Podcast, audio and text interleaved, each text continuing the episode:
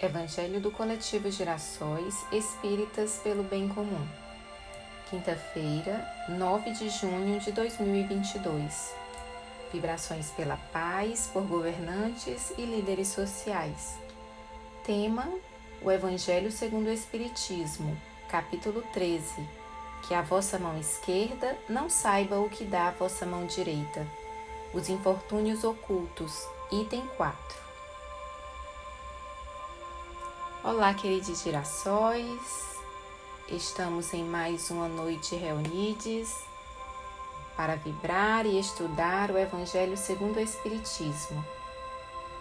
Refletirmos, conhecermos, significar e ressignificar entendimentos, sempre inspirados na mensagem de amor que deixou nosso amigo e mestre Jesus. Roguemos pela luz de Deus para este momento e pela presença da espiritualidade amiga entre nós. Que hoje nossas vibrações se voltem para a paz por governantes e líderes sociais. Que assim seja. A leitura de hoje é um pouco longa. Vamos a ela. Capítulo 13: Que a vossa mão esquerda não saiba o que dá a vossa mão direita. Os infortúnios ocultos. Item 4. Nas grandes calamidades, a caridade se emociona e observam-se impulsos generosos, no sentido de reparar os desastres. Mas a par desses desastres gerais, há milhares de desastres particulares que passam despercebidos. Os dos que jazem sobre um grabato sem se queixarem. Esses infortúnios discretos e ocultos são os que a verdadeira generosidade sabe descobrir, sem esperar que peçam assistência. Quem é esta mulher de ar distinto, de traje tão simples, embora bem cuidado, e que traz em sua companhia uma mocinha tão modestamente vestida. Entra numa casa de sórdida aparência, onde sem dúvida é conhecida, pois que à entrada a saúdam respeitosamente. Aonde vai ela? Sobe até a mansarda, onde jaz uma mãe de família cercada de crianças. A sua chegada refugia a alegria naqueles rostos emagrecidos. É que ela vai acalmar ali todas as dores. Traz o de que necessitam, condimentado de meigas e consoladoras palavras que fazem que os seus protegidos, que não são profissionais da mendicância, aceitem o benefício sem corar.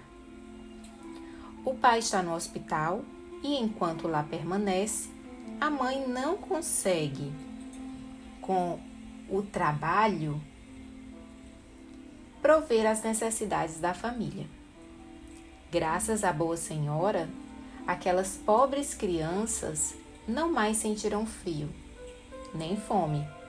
Irão à escola agasalhadas e para as menorzinhas o leite não secará no seio que as amamenta. Se entre elas alguma adoece, não lhe repugnarão a ela, a boa dama, os cuidados materiais de que essa necessite. Dali vai ao hospital, levar ao pai algum reconforto e tranquilizá-lo sobre a sorte da família. No canto da rua, uma carruagem à espera verdadeiro armazém de tudo que destina aos seus protegidos, que todos lhes rece lhe recebem sucessivamente a visita. Não lhes pergunta qual a crença que professam, nem quais suas opiniões, pois considera como seus irmãos e filhos de Deus todos os homens. Terminado o seu giro, diz para si diz de si para consigo: Comecei bem o dia. Qual o seu nome? Onde mora? Ninguém o sabe. Para os infelizes, é um nome que nada indica, mas é o anjo da consolação.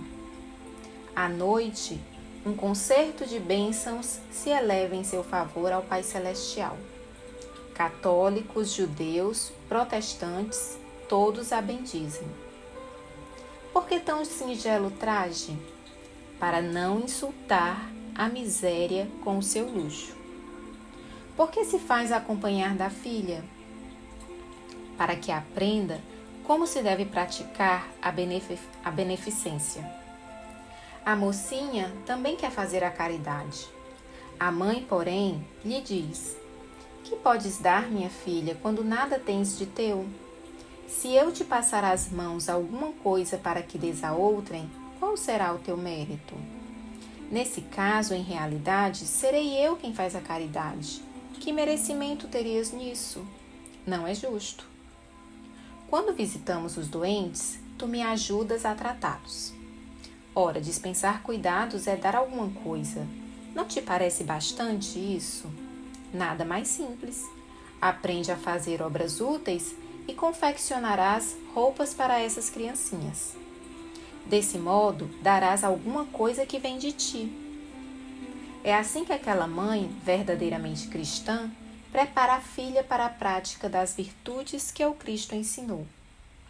É espírita ela? Que importa? Em casa, é a mulher do mundo, porque a sua posição o exige. Ignoram, porém, o que faz, porque ela não deseja outra aprovação além da de Deus e da sua consciência. Certo dia, no entanto, imprevista circunstância leva-lhe à casa uma de suas protegidas, que andava a vender trabalhos executados por suas mãos. Esta última, ao vê-la, reconheceu nela a sua benfeitora Silêncio, ordena-lhe a senhora. Não digas a ninguém. Falava assim Jesus. Que linda leitura!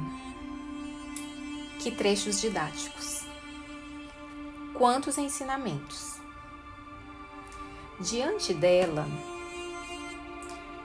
podemos, podemos refletir, levantar algumas reflexões. A primeira que eu gostaria de trazer seria: qual a origem dos infortúnios ocultos, como denominado no texto? Hoje, nós temos 33 milhões de brasileiras e brasileiros com insegurança alimentar, que amanhecem o dia sem saber se vão ou não comer. Quem causou isso? Foi Deus? Ou foram os homens com seu orgulho e egoísmo? Diante disso, que caridade eu posso exercer para que esses infortúnios sejam amenizados? Para que não aconteça? Sem dúvida, a primeira e mais urgente é a caridade material dar de comer a quem tem fome. Mas como eu, que não tenho bens materiais, como a filha da bondosa mulher da leitura não tinha, posso colaborar para diminuir tantos infortúnios? Nos dotarmos de amor e compaixão? Doar cuidados? Nós também podemos doar lutas. Lutas com amor para que nesse mundo floresça a justiça e que ele se torne uma morada de paz. E por falar em justiça, um outro trecho muito reflexivo do nosso Evangelho é que a caridade não escolhe cor, raça, religião, gênero ou orientação sexual. Todos somos filhas e filhos de um mesmo Pai, que nos doou essa morada sem loteamentos. Nessa morada, tudo que nela há é de todos nós. Como a bondosa mulher do texto, isso entendeu. Suas posses ela compartilhou e não humilhou um só ser com uma riqueza passageira. Ela se mostrou modelo para sua filha, mas ela também se mostrou modelo aos pequeninos. E quando ela solicita silêncio às suas benfeitorias, ela assim age não porque quer esconder o que faz, mas porque do fundo do seu coração ela compreende a missão do ser humano, filha de Deus, de agir com humanidade, sem esperar retribuição. É ser humano, assim como o astro solar que segue irradiando luz independente de qualquer coisa. Assim, minhas irmãs e meus irmãos, roguemos a Deus para que possamos continuar em conexão com Ele e que os ensinamentos de Cristo guiem a nossa caminhada em busca de uma reforma moral e uma morada de amor, justiça e paz. Que assim seja. Este foi o Evangelho do Coletivo Girassóis Espíritas pelo Bem Comum. Uma noite abençoada a todos.